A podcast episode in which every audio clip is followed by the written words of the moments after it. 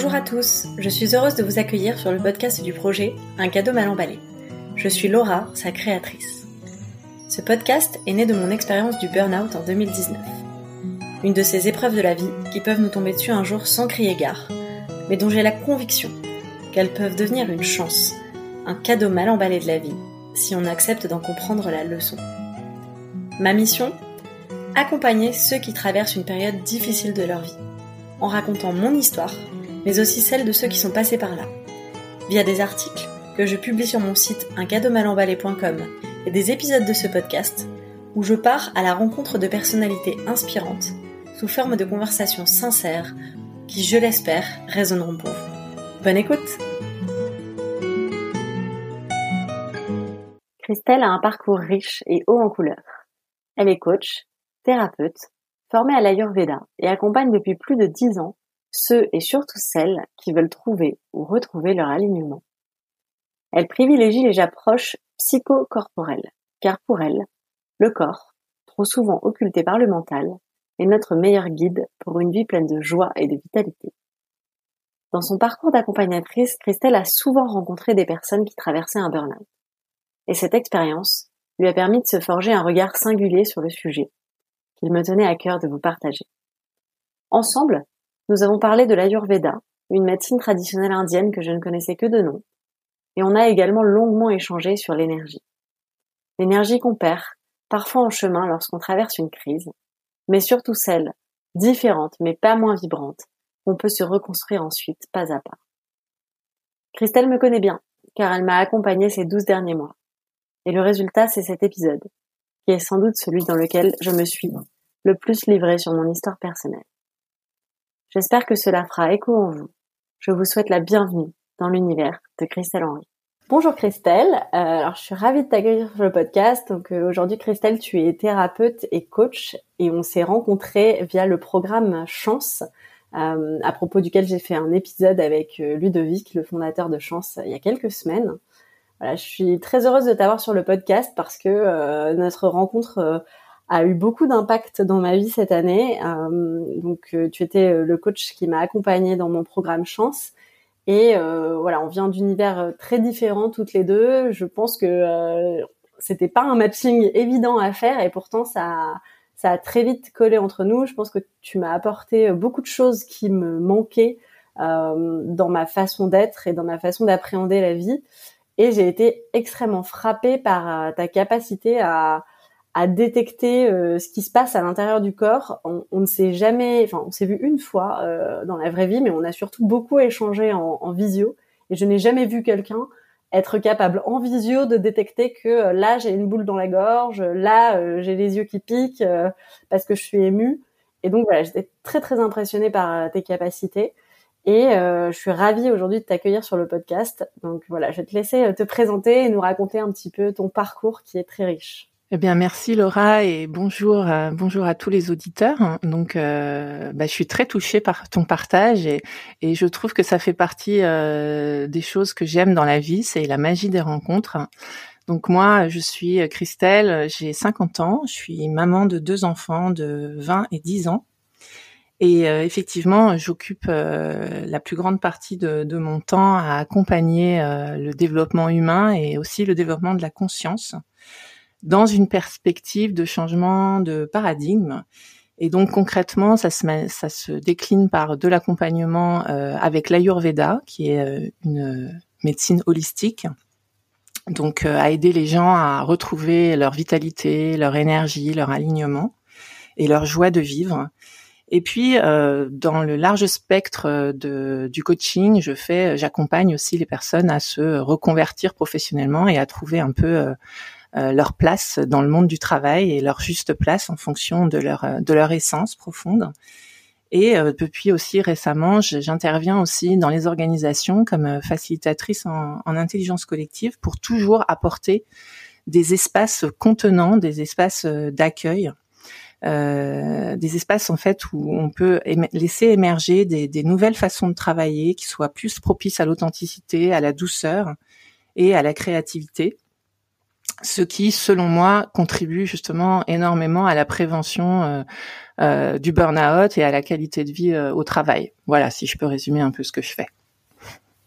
Super.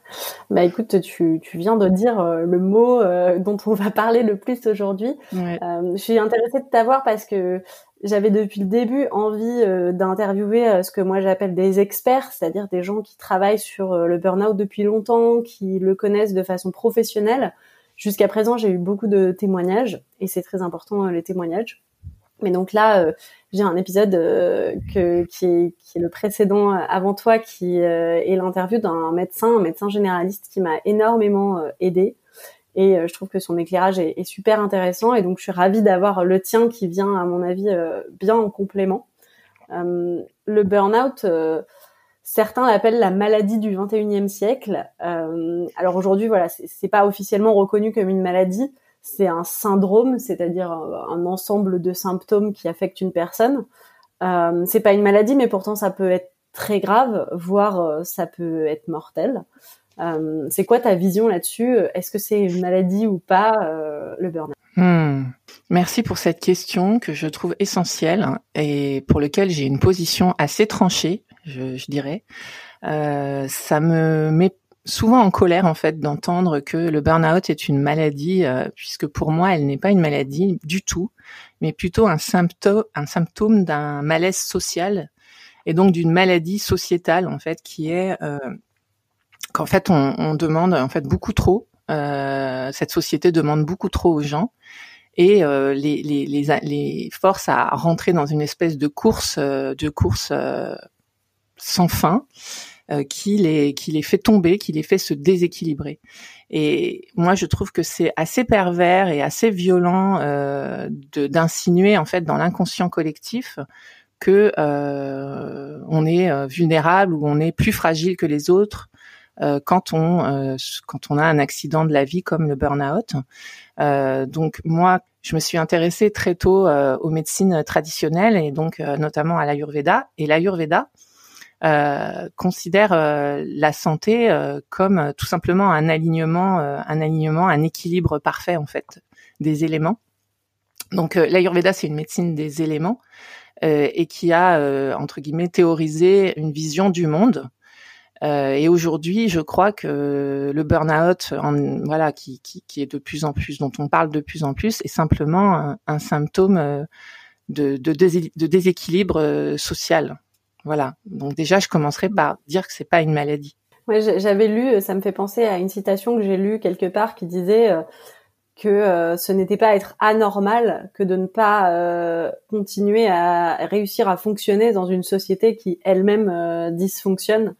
donc c'est c'est un petit peu ça, c'est de se dire en fait tout va très vite, les choses s'accélèrent et, et c'est peut-être un problème plus général que soi-même qui n'arrive pas à fonctionner dans ce système et mm. preuve en est que de plus en plus de gens euh, traversent le burn-out et donc sont, sont vraisemblablement euh, pas à l'aise dans, dans, ce système-là. Euh, tu parles d'Ayurveda. Est-ce que tu peux nous en dire un petit peu plus sur ce que c'est et comment toi tu t'y es intéressé oui, bien sûr. Alors l'Ayurveda, donc c'est une médecine euh, officielle en Inde. Hein, c'est pas euh, c'est pas euh, comme ici considéré comme une médecine alternative. C'est c'est une médecine pour laquelle il y a huit ans d'études, comme n'importe quelle médecine en université, etc. bien sûr, c'est une médecine à la fois officielle et traditionnelle. dans le sens où elle remonte à 5000 ans, enfin peut-être même plus en tout cas, et c'est une médecine holistique dans le sens où elle prend en compte toutes les dimensions de l'être. Donc euh, là où nous, les occidentaux, on s'est vraiment, on a été très très loin dans la prise en charge du corps physique, euh, avec euh, toutes les, voilà, toute la technologie dont on peut bénéficier aujourd'hui et qui est utile. Euh, L'Ayurveda, elle, est une est une approche qui qui va aller qui va être beaucoup plus efficace justement pour tout ce que c'est maladie chronique, euh, maladie psychosomatique, euh, ce qui est en fait euh, un pléonasme en Ayurveda, puisque l'Ayurveda ne sépare pas le corps et l'esprit. Donc on va en Ayurveda beaucoup plus s'attacher aux causes du problème plutôt que plutôt qu'aux solutions, on va dire rapides pour remettre la personne entre guillemets euh, dans, dans les rails quoi. Donc euh, ça c'est vraiment ce qui ce qui me je dirais ce qui me différencie peut-être de l'approche classique de la prise en charge euh, des personnes, c'est que moi je ne me précipite pas en fait sur chercher une solution pour remettre la personne debout, on va dire, hein, fonctionnelle. Je vais plutôt m'attacher à prendre du temps pour créer un espace d'accueil déjà de ce qui se passe, hein, puisque en fait on sait que le, le burn-out, ça, ça, ça, porte très bien son nom, hein, c'est, l'effet cocotte minute. Donc qui dit qui dit effet cocotte minute dit euh, agitation et euh, et, euh, et, déséquilibre total du système nerveux.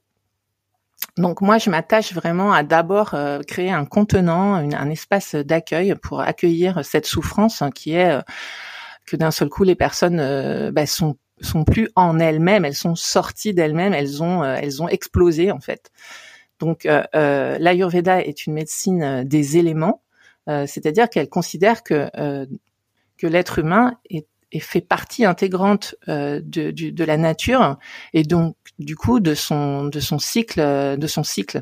Donc en Ayurveda, on va on va regarder en fait il y a cinq éléments et on va déjà regarder si ces cinq éléments sont en équilibre chez la personne qui, qui, qui vient consulter. Donc cinq éléments qui sont euh, l'espace, les terres, euh, ensuite l'air, ensuite euh, le feu, l'eau et la terre. Et quand je te les ai donnés dans cet ordre, parce qu'en fait, ça, ça, va de la partie la plus subtile du vivant jusqu'à la partie la plus dense. Et on va donc s'attacher. C'est important en fait ces, ces éléments. S'ils sont, si un des éléments est en déséquilibre, ça va précipiter la personne en son entier dans, dans un déséquilibre qui, qui, va provoquer en fait ce qu'on appelle la maladie. Hein, la maladie en Ayurveda, ce n'est pas quelque chose qui sort de nulle part, c'est juste le signe d'un déséquilibre systémique. Donc on va aller euh, vraiment regarder point par point euh, d'où vient le déséquilibre. Regarder, c'est euh, c'est physique, c'est par, par de, du dialogue. Comment est-ce que tu vois si euh, les différents points sont en équilibre ou pas?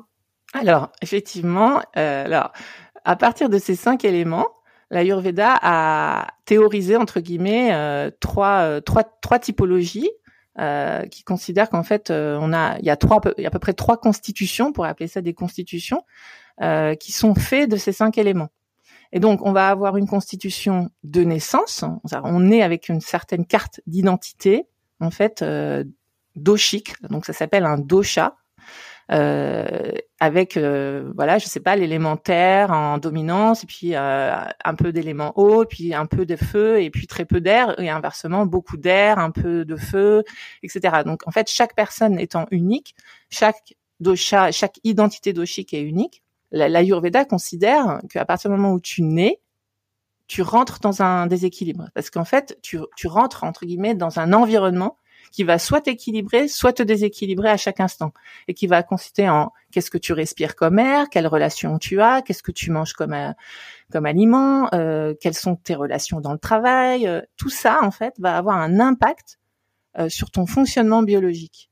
Donc c'est ça la Yurveda l'explique très bien et donc a, a, mis en place en fait un certain nombre de protocoles qu'on appelle maintenant euh, on appelle ça une routine.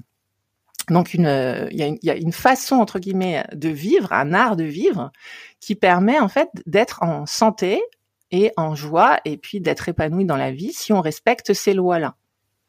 Voilà ce que je peux déjà t'en dire. Ok. Et, et, ce serait quoi par exemple euh, ces, ces routines? Alors, donc du coup, comme je te disais, euh, la, la, a théorisé en fait le fonctionnement de l'énergie. C'est avant tout une médecine énergétique. C'est pour ça que je te disais qu'elle a, une vision, selon moi, beaucoup plus euh, beaucoup plus globale que la que la vision allopathique de notre médecine occidentale. Donc il y a à peu près euh, donc dans, dans une routine en fait pour pour être en équilibre énergétique, il y a à peu près huit piliers, je dirais. Donc le premier pilier évidemment c'est l'alimentation.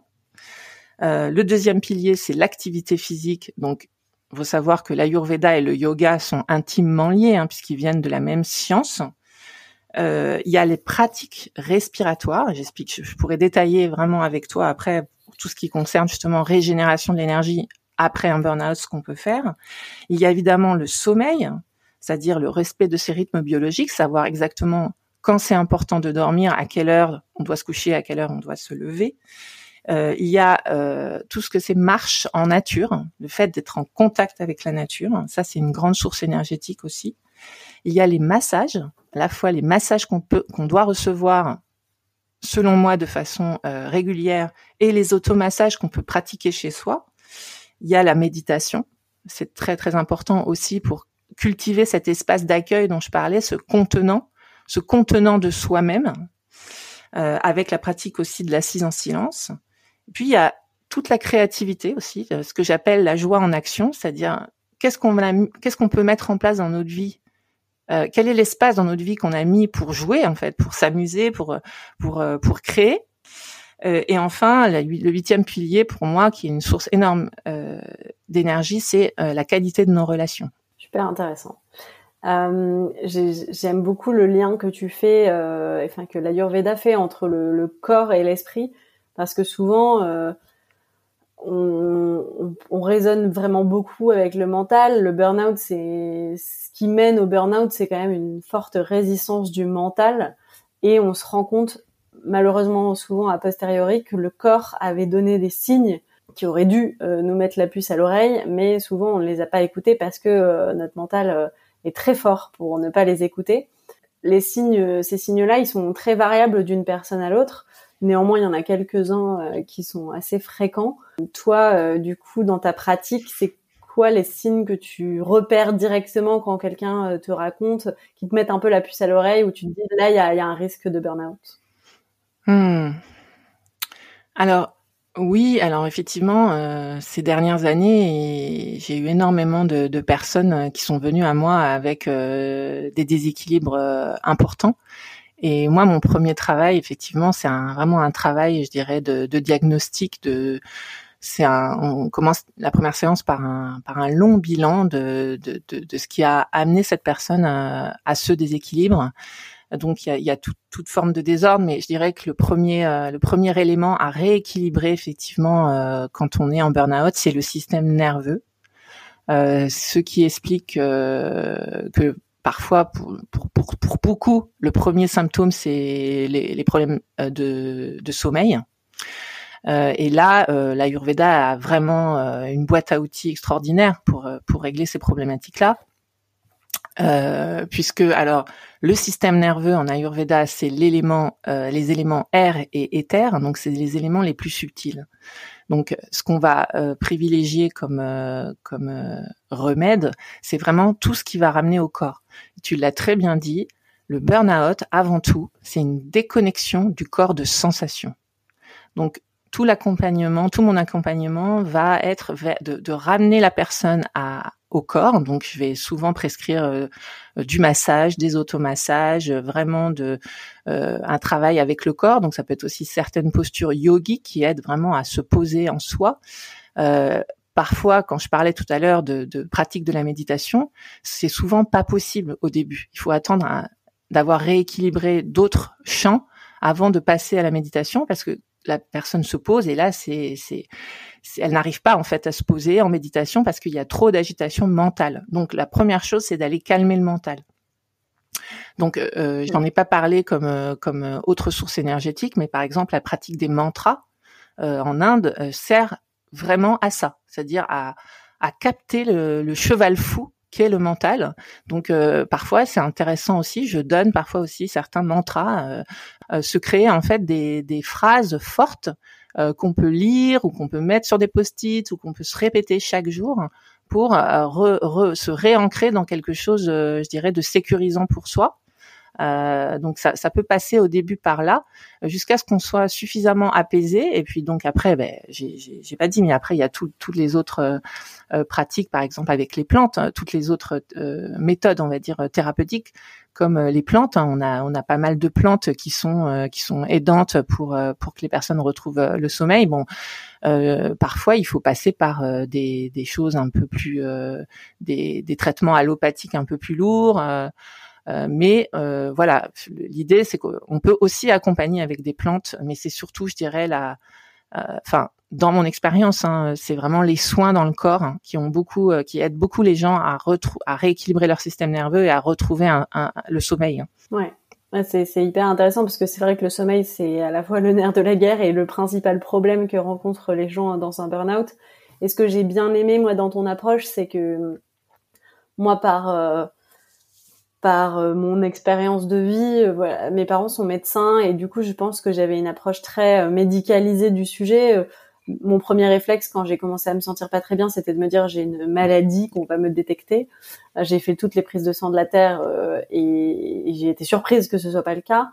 Et euh, je me suis assez rapidement tournée vers la médecine classique, on va dire, en lui faisant confiance en fait. Et, et ça m'a sincèrement beaucoup aidé. Et je et du coup, j'étais contente de te rencontrer pour compléter mon approche parce que je crois beaucoup que face à un burn-out, faut expérimenter beaucoup de choses et que c'est pas un truc qui va fonctionner, mais un ensemble de pratiques qu'on met en place. Mmh. Et j'aimais bien le fait que tu sois pas, euh, comme malheureusement c'est le cas parfois, en opposition euh, mmh. avec euh, la médecine allopathique. C'est quelque chose qui m'a un peu dérangé dans mon parcours, c'est que mon, psychiatre, par exemple, euh, quand je lui avais parlé de faire euh, de l'acupuncture, il m'avait dit, euh, enfin, si vous voulez, mais mais ça n'a aucune ça n'a aucune efficacité scientifiquement prouvée, mais bon, enfin, comme vous voulez. Mm-hmm. Et à l'inverse, mon acupuncteur me disait carrément, non, mais il faut arrêter les médicaments, c'est de la merde, arrêtez votre traitement. Et j'avais été ultra choquée de me dire, en fait, le mec n'est pas du tout médecin et il me dit des choses qui sont potentiellement extrêmement dangereuses. Et du coup, voilà, je trouve que c'est c'est intéressant de voir comment ton approche, elle n'est pas euh, construite en opposition euh, à la médecine allopathique. Tout à fait, merci pour euh, pour cette euh, pour cette distinction et ça me permet de te de te raconter qu'en Inde, euh, la médecine allopathique est fonctionne complètement de pair avec la médecine ayurvédique, notamment la prise en charge des cancers. Donc en fait, en Inde, les, les, les protocoles de, de, de prise en charge des cancers sont faits dans des avec des médecins formés à l'allopathie, donc avec les mêmes techniques que nous, mais souvent les, les médecins comment on appelle ça, les oncologues euh, ici, ils sont démunis par rapport aux effets secondaires, par exemple, des traitements euh, de cancer, tu vois. Et en Inde, en fait, il y a l'Ayurveda a, donne des protocoles magnifiques pour justement éviter les effets secondaires, notamment au niveau de la peau, pour tout ce que c'est radiothérapie, etc. Donc en Inde, il n'y a pas du tout de de dualité par rapport à ça. Au contraire, les médecins, en fait, l'Ayurveda, c'est une spécialisation une fois que tu as terminé tes études de médecine. Donc les médecins ayurvédiques en Inde sont formés aussi à, l'anatomie, il y en a qui sont chirurgiens, etc. Et en plus, ils étudient l'ayurveda. Donc c'est extrêmement euh, euh, puissant comme euh, comme façon de combiner les, deux approches et il n'y a pas de a pas de problème avec ça. Toi, tu t'es formé en Inde?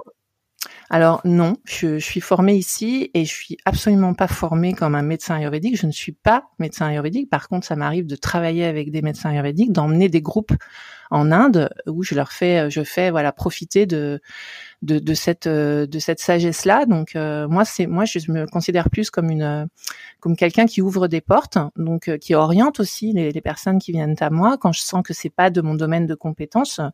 Euh, ben j'oriente sur d'autres types de médecine ou, ou des prises en charge psychologiques, etc. Je veux dire, je peux pas non plus tout faire.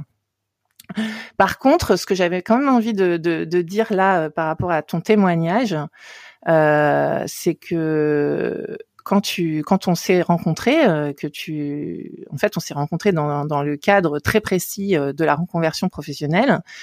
Et là, euh, moi, à notre premier entretien, justement, pour rebondir avec ce que tu dis sur le, des espèces de je dirais de, de couloirs euh, thérapeutiques qui sont donnés euh, pour les personnes qui, qui ont des burn-out, c'est qu'on va, enfin souvent on va essayer de, de, de, remettre la personne dans les rails très rapidement. Or moi, ce que je t'ai dit, c'est tu ne peux pas là, Laura, commencer un, enfin repartir en guerre avec ton combat de pèlerin pour, euh, comment dire, passer de ton ancien travail à un nouveau travail, parce qu'en fait t'as pas pris le temps, t'as pas pris l'espace pour te reposer et pour te reconstruire.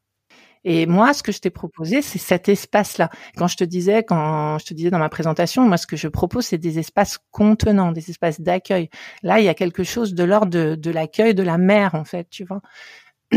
Et moi, je trouve que c'est super important que qu'il y ait ces espaces-là, et ça, ces espaces-là peuvent être trouvés chez un thérapeute quel qu'il soit, en fait. Mais il y a besoin de cette approche-là. Ouais, c'est très intéressant. Je, je, voulais y venir parce que du coup, tu es à la fois thérapeute et coach. Et euh, on s'est rencontrés dans le cadre d'une relation de coaching. Oui. Effectivement, moi, euh, sans doute influencée par euh, le monde qui m'entoure, euh, j'adore aller très vite. Et donc, voilà, j'ai été arrêtée au travail fin décembre. Assez vite, alors que ça faisait des mois que je ne dormais pas, j'ai récupéré un sommeil d'assez bonne qualité. Et je dirais qu'à peu près au bout de trois semaines de bon sommeil, mmh. j'étais prête à repartir parce que voilà, j'étais mal à l'aise dans cette situation. J'avais pas envie de renvoyer cette image-là aux autres. Et donc, je me suis lancée dans 50 000 activités. Et j'ai entamé ce parcours de reconversion. Et tu m'as mis un énorme stop euh, pour lequel je te remercie.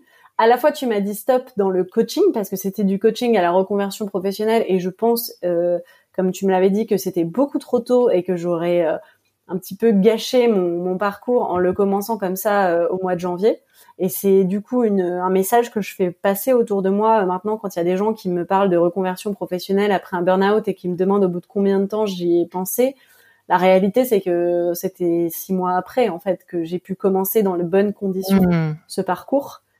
Et aussi, tu m'as convaincu à ce moment-là euh, d'arrêter de m'éparpiller en dehors de, moi et en dehors de chez moi, puisque c'était le mois de janvier. Et je je faisais plein de choses. Je m'étais engagée comme bénévole dans une association, j'avais envie d'aider une copine qui montait une boîte, j'allais euh, faire du travail bénévole pour un centre euh, dédié à l'accompagnement après un burn-out, enfin que des choses qui me plaisaient sur le papier en termes de fond. Mmh Mais en revanche, en termes de forme, j'avais vraiment rien compris. J'étais en train de repartir à m'agiter dans tous les sens.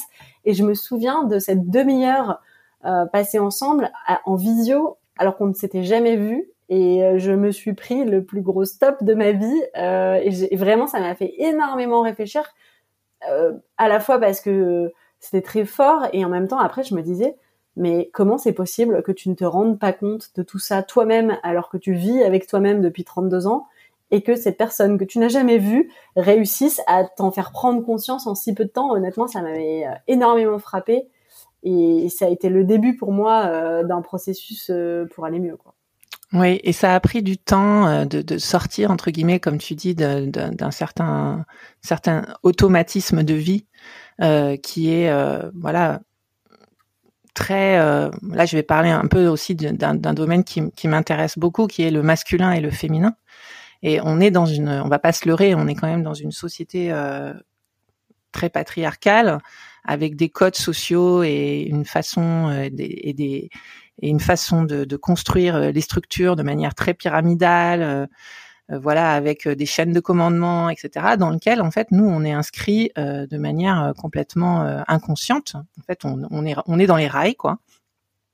Et moi, ben, je fais mon petit travail de, de j'appelle ça de, de disruption, c'est-à-dire je détourne, je détourne souvent les gens de ces, de ces espèces de rails euh, que dans lesquels je les vois s'engouffrer et dans lesquels surtout je les vois n'avoir aucune marge de manœuvre en fait. Donc quand tu partages que entre guillemets, tu as eu l'impression euh, que je te, que je t'avais vu, que je t'avais vu sous, je t'avais vu dans une certaine clarté et que toi tu n'avais pas cette clarté sur toi-même, euh, c'est normal, j'ai envie de dire, hein, puisque tu étais euh, complètement pris dans un système. C'est, ce que je, ça, ça me ramène à ce que je disais au début. C'est, je, je ne crois pas que le burn-out soit un signe euh, de fragilité ou euh, de, de sensibilité. On, dit souvent, on a eu des conversations toutes les deux, on peut en parler, euh, où tu te disais finalement, il y a plein de gens autour de moi qui me disent que eux, ça va, ils sont forts. Donc, entre guillemets, toi, tu n'es pas assez forte. Alors là, moi, je m'insurge vraiment contre ce type de, de, de constat parce que euh, pour moi, c'est pas qu'ils sont plus forts, c'est qu'ils sont simplement plus résistants. Ils ont une cuirasse, on va dire, ou une carapace plus épaisse. Est-ce que ça fait d'eux des personnes épanouies? Euh, là, je, je, je, te remercie vraiment pour euh, ton podcast parce que du coup, j'ai écouté en fait euh, pas mal de tes interviews et notamment de, de, Ludovic et de, je ne sais plus comment elle s'appelle, la, la personne qui qui, qui qui qui était directrice commerciale dans une entreprise et qui et qui a fait un burn-out. alors. C'est facile, elle s'appelle Laura. Oui, Laura, voilà, c'est ça, Laura. Et en fait, j'ai trouvé ça très intéressant parce que euh, dans les deux interviews que tu as faites, tu as posé des questions euh, essentielles auxquelles je, je, voilà, tu me donnes l'occasion de, de, répondre aujourd'hui. Tu as parlé de la question de l'âge. Tu as posé la question si, si c'était euh, euh, si c'était euh, normal hein, que ça vous arrive à cet âge-là, etc., et que tu estimais peut-être que vous vous étiez plus fragile. Donc euh, non, c'est pas de cet ordre-là que ça se passe. Ça se passe. Ce qui se passe surtout, c'est que je dirais l'étau s'est resserré à un niveau au niveau social, c'est-à-dire que la pression a monté et que depuis une dizaine d'années, c'est une hécatombe. Je veux dire, le burn-out est devenu en entreprise extrêmement répandu. Euh, donc c'est c'est plus c'est plus le fait que ça touche aussi les trentenaires c'est juste que euh, c'est juste plus possible en fait. C'est pas humain ce qui est en train d'être euh, ce qui ce qui a été mis en place en termes de en termes de rythme. Et ce que j'ai beaucoup aimé dans ce qu'a dit dans ce qu'a partagé Laure donc elle, Laura c'est ce qu'elle a fait c'est qu'elle est revenue du coup dans son entreprise. Et ce qui est très important dans ce qu'elle a partagé c'est qu'elle a, elle a, elle a partagé que son management euh, avait été, euh, enfin, sa, sa, direction et la façon de, de, de, voir le management dans son entreprise était devenu un management beaucoup plus humain, un management que je dirais de confiance. Euh, et surtout où, où, il, où, euh, où Laura a pu créer des espaces euh, justement que j'appelais que j'appelle contenants, notamment avec du codev. Hein. Elle a parlé du codev, donc ça c'est des c'est des c'est vraiment des outils d'intelligence collective qui commencent vraiment à être euh, répandus partout, et tant mieux. Mais je dirais que simplement euh, des espaces euh, de communication en authenticité. par exemple, elle a parlé aussi de cet outil qui est la météo, de comment je, me sens, comment tu te sens avant de parler d'un dossier. En fait, c'est comment est-ce qu'on peut être plus en humanité? Dans, euh, dans, euh, dans, dans les circuits, dans les cercles professionnels en fait. Tout à fait. Bah, je suis contente que ce témoignage t'ait plu. Moi, je trouve qu'il donne beaucoup d'espoir parce que il y a beaucoup de gens qui pensent que c'est pas possible en fait de revenir au travail. Et je trouve que c'est un très bel exemple de non seulement elle y est revenue, mais en plus elle a, elle a fait changer les choses en interne grâce à un management euh, qui l'a bien accompagnée, grâce à beaucoup de travail sur elle, et c'est vraiment, ça donne beaucoup d'espoir. Ben, une chose qu'elle a dit que je trouve vraiment intéressante aussi, c'est que euh, qui, qui, qui, rejoint vraiment euh, ton ton expérience en fait, c'est quand elle dit euh, je croyais que c'était ça que je voulais c'est-à-dire être, tu sais, à fond, de d'être dans l'exemplarité par rapport à ses par rapport à ses collaborateurs et ne pas se donner la possibilité de montrer sa vulnérabilité. Et ça, c'est très important que tout le monde entende que accepter d'être un être humain avec ses hauts, avec ses bas, avec toute la palette euh, de, de, de choses qui peut arriver dans une journée qui fait qu'on est des êtres d'émotion, des êtres sensibles au sens de que ça bouge quoi et que s'il y a une possibilité qu'en entreprise aujourd'hui on puisse laisser la place aux sensibles, mais ça va transformer toute la société en fait. Ouais, c'est très beau et c'est très juste. Euh, ce qui est terrible, c'est qu'on est souvent notre propre ennemi là-dedans, puisque comme tu dis, on pense que c'est ça qu'on veut, euh, se montrer infaillible, toujours au top.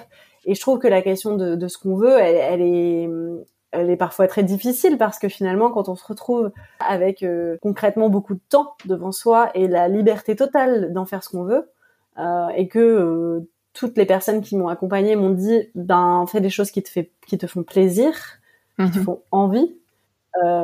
j'ai été la plus choquée de constater qu'en fait, je n'avais aucune idée de ce qui me faisait envie ou plaisir puisque ça faisait des années que je m'étais pas posé la question. Je faisais euh, la bonne élève, j'essayais d'être une bonne amie, j'essayais d'être une bonne sportive, une bonne épouse, de faire euh, les meilleurs dîners, d'être, euh, hmm. enfin d'être toujours la meilleure dans tout. C'était ça un peu que à quoi j'occupais mon temps et je ne me demandais jamais qu'est-ce que, en fait, qu'est-ce que j'ai envie de faire et ça a été très difficile pour moi de me dire il faut que j'occupe mes journées avec des choses que dont j'ai envie parce que j'avais envie de rien en fait. Hmm. Alors, alors déjà, ce dont tu parles, c'est très important. Donc, tu parles déjà effectivement de la culture de la performance. Hein. On est quand même moulé là-dedans euh, depuis tout petit. Euh, ça, ça va être, voilà, je pense à apprendre encore quelques années euh, euh de, de, je dirais, de déconstruire toutes ces architectures invisibles. mais il y a aussi la, la, ça me permet aussi de parler de, de des différents types de, de de burn-out parce qu'en fait, c'était le cas aussi de Laura. Laura fonctionnait aussi à la je dirais au côté euh, au niveau de l'énergie en fait au côté euh, sur sur surénergisé c'est-à-dire euh, on est à fond au travail on est à fond le en plus on veut avoir une vie sociale donc on est à fond on est à, on est à fond sur tout en fait et donc qu'est-ce qui se passe en fait au niveau énergétique? Donc c'est là que c'est intéressant d'avoir la grille de lecture ayurvédique c'est que là on appelle ça un déséquilibre pitta nous.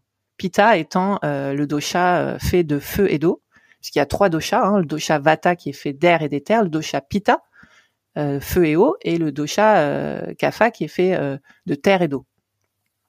Et le burn-out, pour les gens comme toi ou Laura ou même Ludovic, sont des déséquilibres pitta, c'est-à-dire qu'il y a une espèce de hyper investissement en fait dans ce qui vous anime, ce que vous aimez faire. donc j'appelle ça le burn-out du passionné. Donc euh, mon travail à moi en tant qu'accompagnante, ça va être justement de, régler ce dosha euh, de différentes façons. Donc je vais pas décliner ici parce que voilà, ça serait un peu long. Après, tu vas avoir euh, par exemple ce qu'on appelle le burn-out familial. c'est bah, toutes les femmes, j'ai énormément, hein, j'ai principalement des femmes en fait dans mon dans mon dans ma clientèle, et c'est euh, bah, c'est les femmes orchestres qu'on voit aujourd'hui, c'est-à-dire euh, bah, parce que là ce que tu as décrit c'est une chose, mais imagine en plus euh, la dimension maman, qu'en plus tu veux être la super épouse, la super professionnelle, la super amie et la super maman, eh bien bienvenue le burn-out. Donc euh, le burn-out familial très très très courant euh, aujourd'hui, euh, qui, qui est aussi pour moi le signe d'un dysfonctionnement social. Hein, on peut pas, on peut pas, on peut pas être au four et au moulin, c'est pas possible. À un moment donné, il faut, il faut se, faut, il faut définir des priorités. L'Ayurveda, pour revenir à elle, est une médecine pour moi de la sagesse, puisqu'elle considère en fait que la maladie est un signe d'ignorance des lois, tout simplement. C'est rien d'autre que ça. Euh, et euh, pour finir, dans ce que quand j'ai voulu, euh, je me suis dit je vais je vais faire une petite un peu une petite liste de tous les burn-out que j'ai pu voir et accompagner. Il y a aussi ce burn-out du sens, c'est-à-dire toute cette cette tranche de, de, de de, la population active qui remplit, je dirais, leur vie quotidienne de d'activités qui n'ont pas de sens et qui finissent aussi en burn-out un nom, euh, ça s'appelle le brown out. Ah. Mm-hmm. C'est la crise de sens, le burn-out causé par la crise de sens.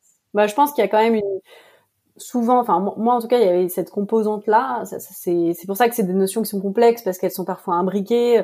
Souvent, après un burn-out, il y a euh, un épisode de dépression parce que ça a commencé au travail, mais que ça se généralise. Souvent, il y a une dimension de sens euh, dans ce qu'on fait, mais pas toujours. Honnêtement, moi, je pensais que c'était plus souvent le cas. J'ai, tu vois, quelqu'un mm. comme Ludovic, bah, c'est clairement mm. quelqu'un qui est passionné par son boulot et qui n'avait pas de problématique euh, mm. de sens. Mais, mais du coup, tu as beaucoup parlé de, de l'énergie, qui est du coup un de tes domaines de compétences. Et mm-hmm. c'était un sujet, tu sais, qu'on a abordé avec Ludovic. On se disait tous les deux que on avait pas la même énergie qu'avant, plus autant d'énergie qu'avant. Alors lui, euh, il avait plutôt l'air de, de, le regretter.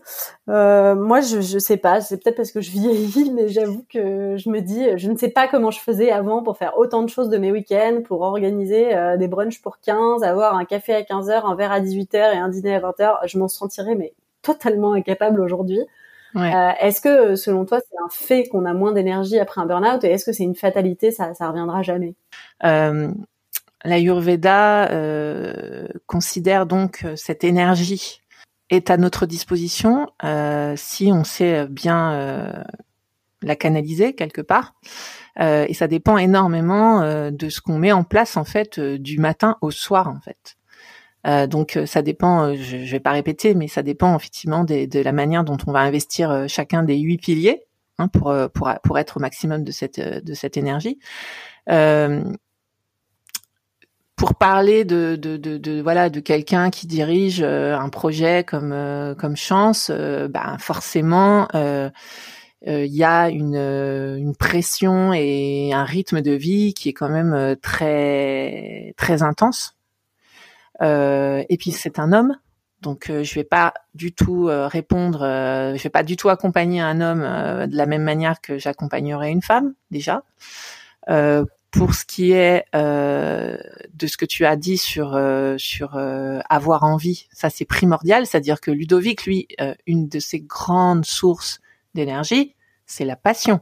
Et c'est son cap en fait, c'est son, je dirais son son sens vraiment la question de pourquoi, son pourquoi en fait, pourquoi est-ce qu'il est-ce qu'il met toute toute cette énergie et toute cette ardeur à faire à faire naître chance comme possibilité que tout le monde ait la même euh, et, que tout le monde soit égaux, je dirais, euh, sur le marché du travail. Euh, donc ça, c'est voilà, c'est ça qui l'emmène.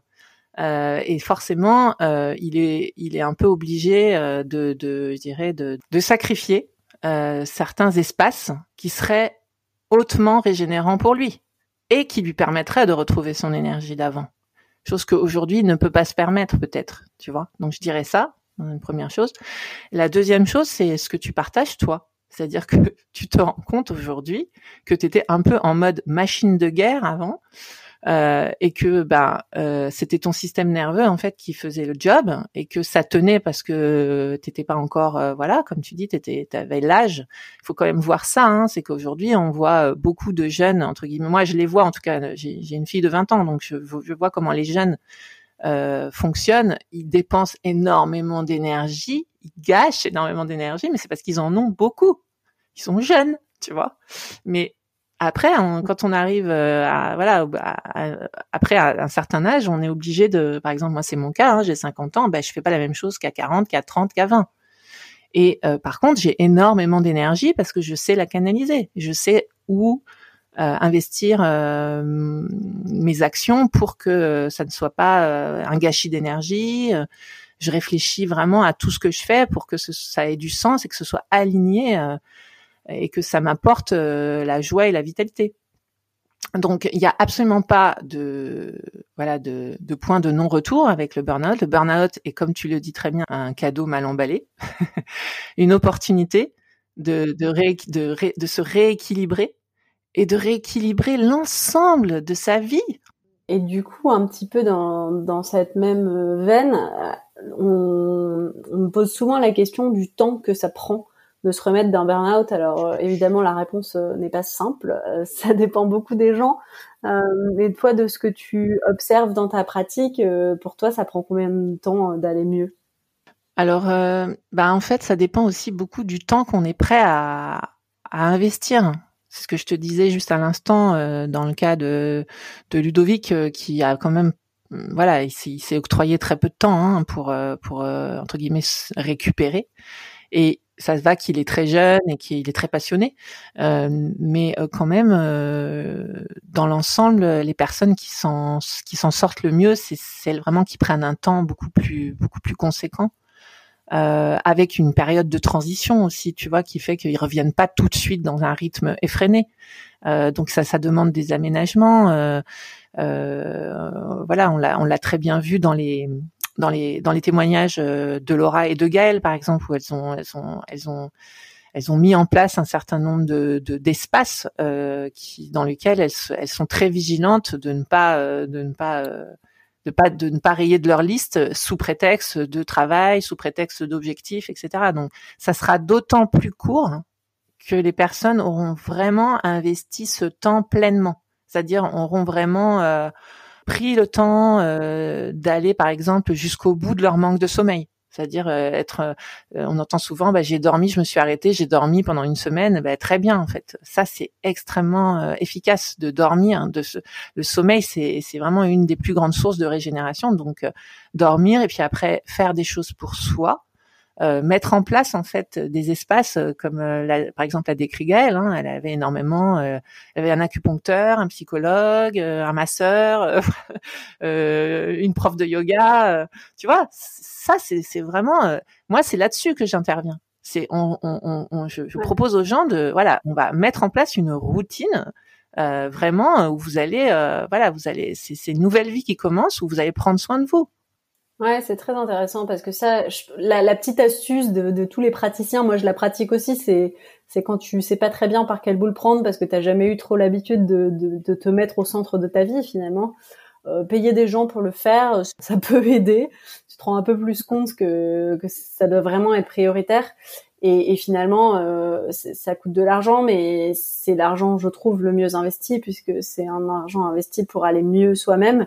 Et il y a beaucoup de choses qu'on peut faire aussi tout seul à la maison. oui. Et, sur le temps, l'autre chose qui me vient, c'est aussi de comprendre en fait ce qui s'est passé, de comprendre un peu la leçon qu'il y a à en apprendre.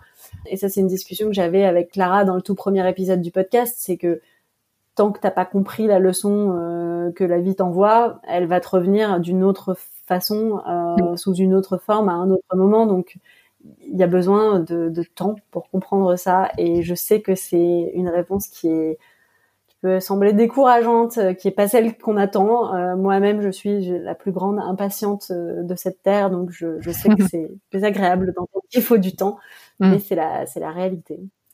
Ouais. Toi, est-ce qu'il y a des habitudes ou des pratiques que tu recommandes euh, après un burn-out, euh, soit pour euh, se régénérer ou, ou, éviter de replonger, puisque on sait que voilà, quand ça c'est mmh. déjà arrivé, on a tous un petit peu peur de la récidive. Ouais.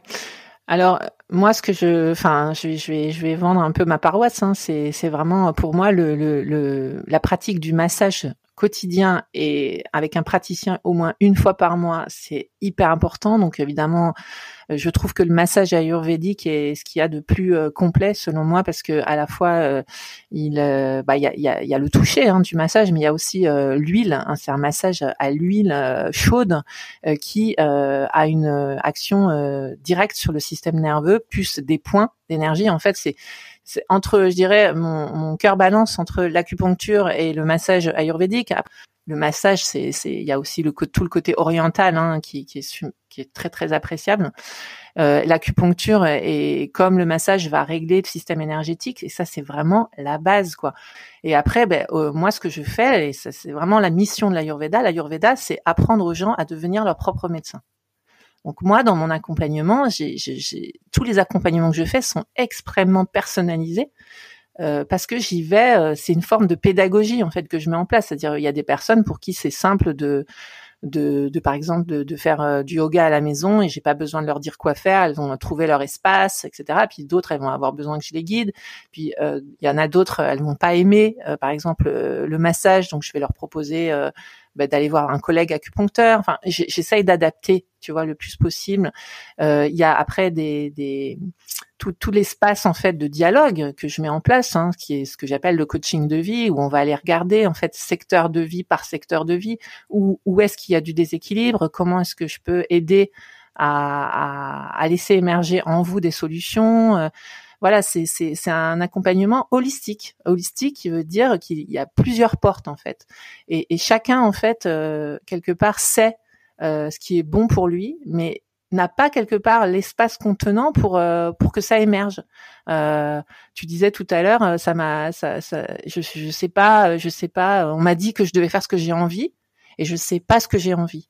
Eh bien, typiquement, moi, c'est un travail que je fais avec les personnes que j'accompagne, c'est d'aller dans cet espace du rien, dans cet espace du vide, où on va laisser émerger des choses. Et ça va être, on va tirer le fil petit à petit de voilà, qu'est-ce, que quand tu étais enfant, qu'est-ce que tu aimais faire? Et on va tirer le fil de, la joie comme ça, petit à petit, d'entretien en entretien, de rencontre en rencontre, avec à chaque fois des outils différents. C'est, c'est toujours le même euh, le même objectif. C'est, c'est amener la personne à, à son à son propre centre. C'est très bien dit. euh, merci beaucoup, Christelle. Merci beaucoup, Laura, pour euh, pour tout ce que tu fais et pour m'avoir invitée. À bientôt. À bientôt. Merci d'avoir écouté cet épisode. Si vous l'avez aimé, abonnez-vous au podcast sur votre plateforme d'écoute préférée pour ne rater aucun épisode. Et si ça vous plaît, le meilleur moyen de le faire découvrir à d'autres est de me laisser un avis 5 étoiles. À très vite!